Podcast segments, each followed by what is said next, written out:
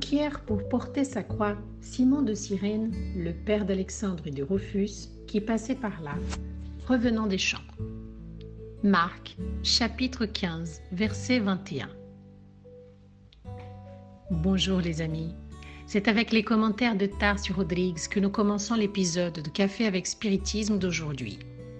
Il concerne le livre Notre pain, chapitre 103, intitulé Croix et discipline. Psychographie de Francisco Candido Xavier, où Emmanuel commente le verset lu précédemment en disant des nombreux chercheurs du christianisme combattent les souvenirs de la croix prétextant que les réminiscences du calvaire constituent une culture de la souffrance indue. Ils affirment que le souvenir du Maître aux heures de la crucifixion, entouré de malfaiteurs communs, est négatif. Mais nous sommes de ceux qui préfèrent voir tous les jours du Christ comme des glorieux voyages et toutes ces minutes comme des divines parcelles de son ministère sacré face aux nécessités de l'âme humaine. Chacune de ces heures parmi les êtres humains se revêt d'une beauté particulière et l'instinct du madrier est rempli d'une majesté symbolique. Divers disciples font de longs commentaires à propos de la croix du Seigneur et ils ont l'habitude d'examiner avec les détails théologiques les poutres imaginaires qu'ils ont avec eux. Cela dit, seul celui qui a déjà atteint le pouvoir de se nier de manière à suivre les pas du Maître divin a pris la croix de rédemption qui lui revient. De nombreuses personnes confondent la discipline avec l'illumination spirituelle. Ce n'est qu'après avoir accepté le joug léger de Jésus-Christ que nous pourrons élever jusqu'à nos épaules la croix qui nous donnera des ailes spirituelles pour la vie éternelle.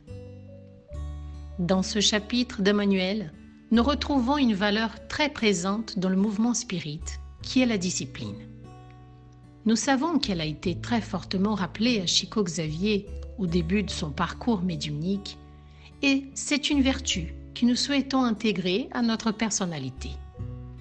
Dans le message, il y a une distinction fondamentale entre la discipline et l'illumination spirituelle. Elles ne se confondent pas.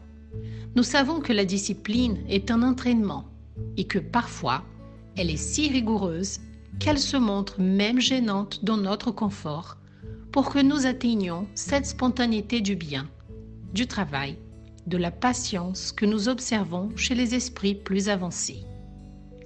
Cette leçon nous rappelle beaucoup l'histoire de Jean-Baptiste, le précurseur du Christ.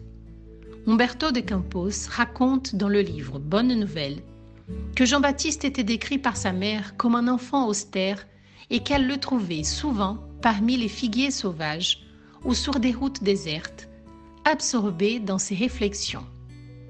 Voici ce qui dit Umberto.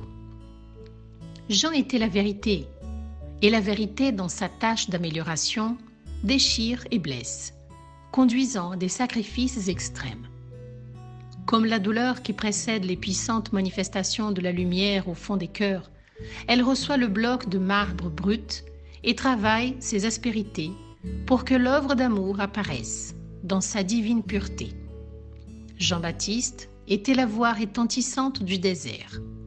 Ouvrier de la première heure, il est le symbole rude de la vérité qui arrache les plus solides racines du monde pour que le royaume de Dieu prévale dans les cœurs. Exprimant la discipline austère qui précède les spontanéités de l'amour, la lutte pour dissiper les ombres du chemin, Jean est le premier exemple du chrétien actif, en guerre contre les propres imperfections de son monde intérieur afin d'établir en lui-même le sanctuaire de sa réalisation avec le Christ. C'est pour cette raison que Jésus dit de lui, De ceux qui sont nés des femmes, Jean-Baptiste est le plus grand de tous. Avec Jean, nous comprenons la nécessité de chercher activement à nous transformer pour le bien et le meilleur de nous-mêmes. Car nous voyons que Simon de Cyrène, lors de sa coopération avec le Christ, le fait par obligation, par contrainte. C'est de la coopération, mais dénuée de toute noblesse et de toute spontanéité, lesquelles ne peuvent être atteintes que par la pratique incessante de la discipline. Emmanuel conclut ainsi le message que nous avons commenté. Contre les arguments presque toujours oisifs, de ceux qui n'ont pas encore compris la sublimité de la croix, voyons l'exemple du Cyrénaïque dans les moments culminants du Sauveur. La croix du Christ était la plus belle du monde. Cependant, l'homme qui l'aide ne le fait pas de sa propre volonté. Il le fait en réponse à un ordre sans appel. Et encore aujourd'hui, la plupart des hommes acceptent les obligations inhérentes à leurs propres devoirs parce qu'ils y sont contraints.